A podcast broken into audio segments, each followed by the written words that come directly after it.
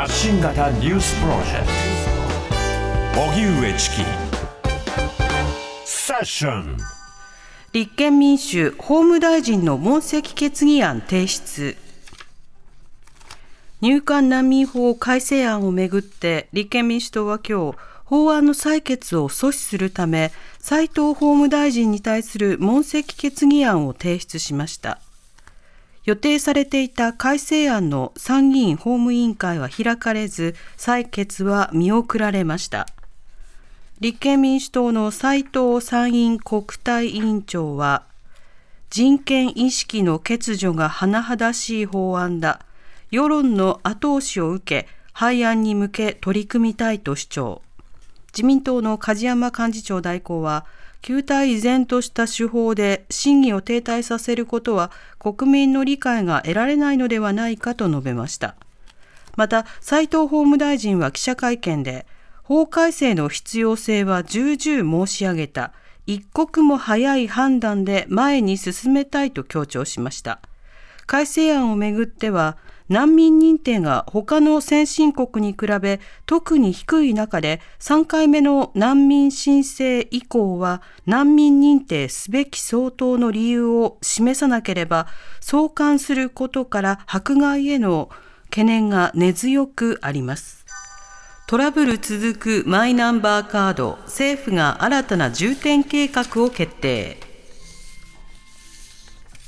政府は今日デジタル社会推進会議を開きトラブルが相次ぐマイナンバーカードをめぐり利便性の向上や安心安全のための総点検など新たな重点計画を決定しました。マイナンバーカードは2016年に交付が始まり2026年度にも新たなカードに更新される予定ですが性別や個人番号が見える形になっているため今後はプライバシーに配慮したデザインの見直しについても議論する方針です議長を務める岸田総理は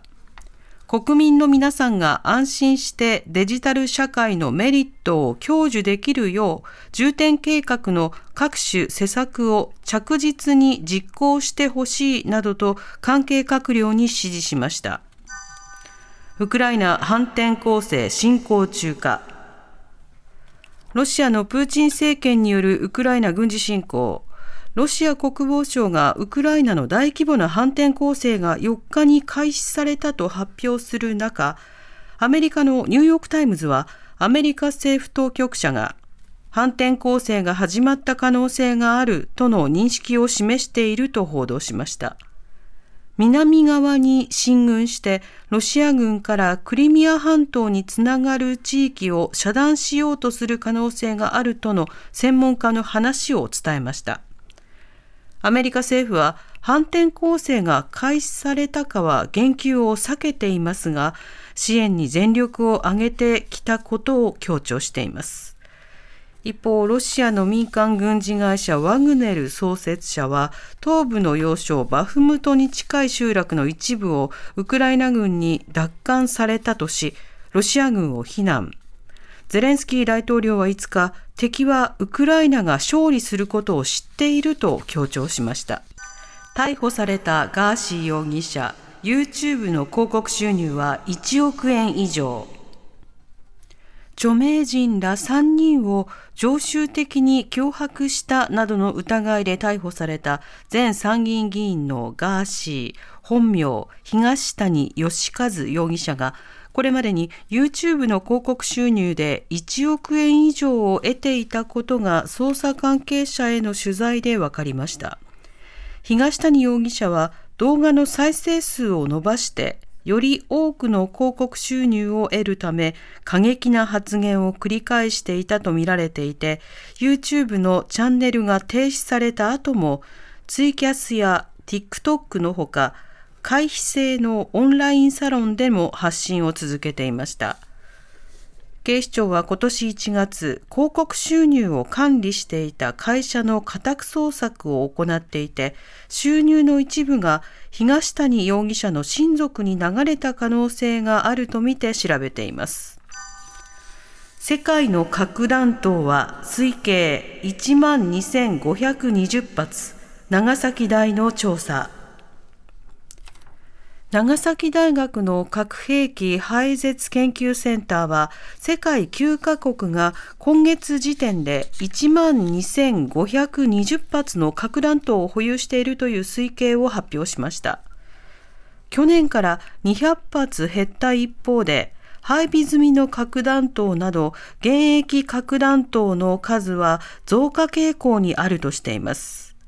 世界各国の専門機関や研究者の文献をもとに推計したもので、国別ではロシアが5890発と最も多く、アメリカが5244発で続きました。鈴木達次郎副センター長は、アメリカとロシアの核兵器の近代化計画が核戦争のリスクを高めていると指摘し、核弾頭の数を減らすだけでなく、新兵器の禁止や宇宙・サイバー領域の軍事活動の規制が重要だと話しました。